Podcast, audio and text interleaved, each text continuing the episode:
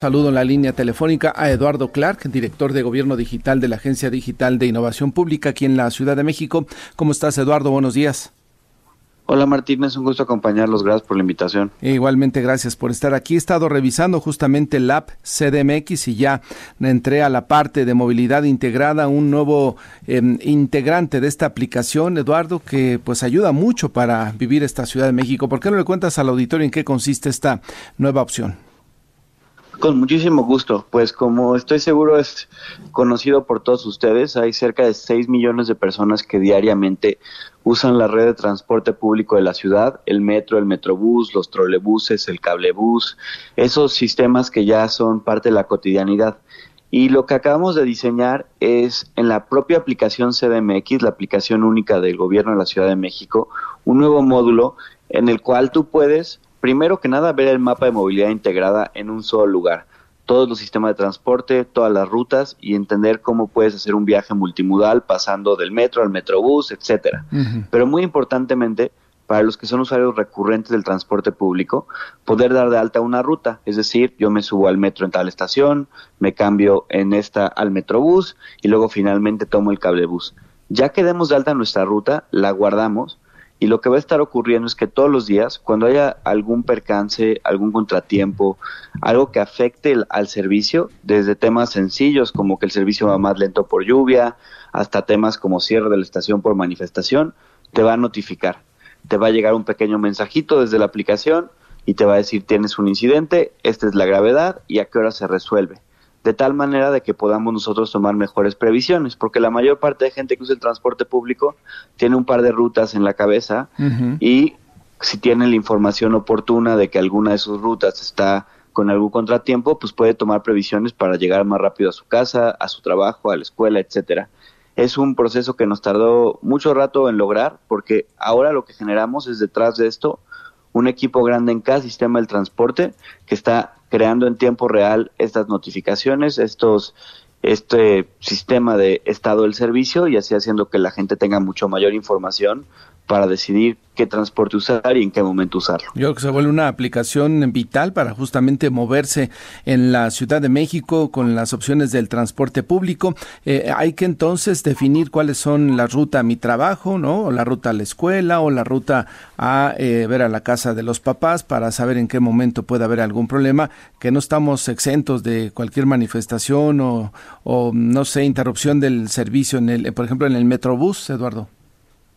Correcto, y mira, lo que estamos tratando de emular es algo que ha sido ya exitoso para las personas que son automovilistas, que es cuando uno va a salir de su trabajo o de su casa en la mañana, se mete a, a su aplicación de mapas, el Google Maps, por ejemplo, que es el más eh, mm, común, y pone la ruta y ve que de repente, no sé, tal vez hay un muchísimo tráfico en periférico o en circuito interior y ya decide si se espera o si en vez de usar circuito interior, pues se va por insurgentes, yo qué sé.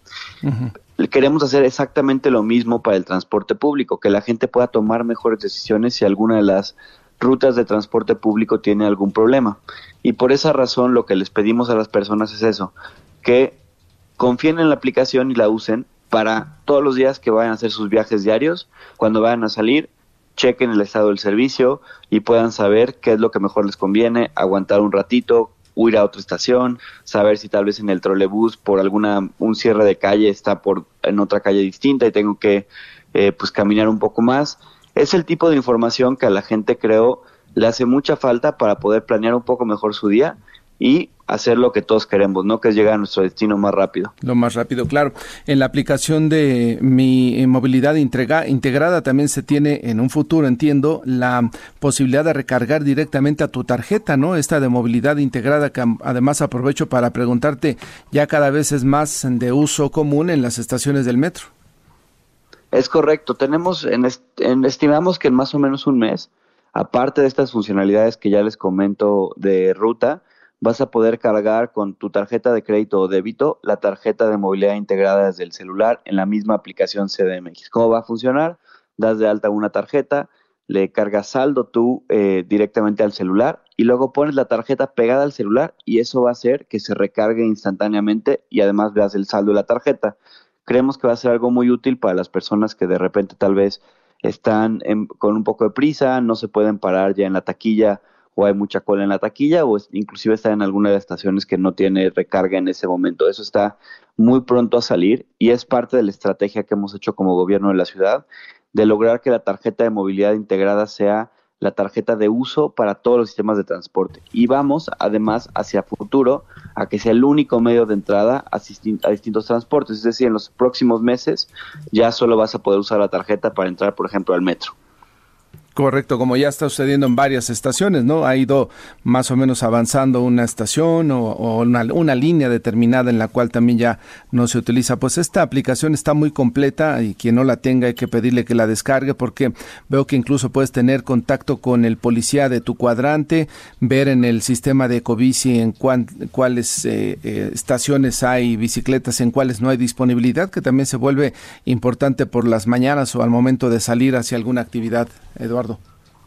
Correcto, esta aplicación que digo, se me olvidó mencionaros lo más importante, se llama App CDMX, la pueden bajar en su tienda de Android, si tienen iPhone en su tienda de aplicaciones ahí en el iPhone.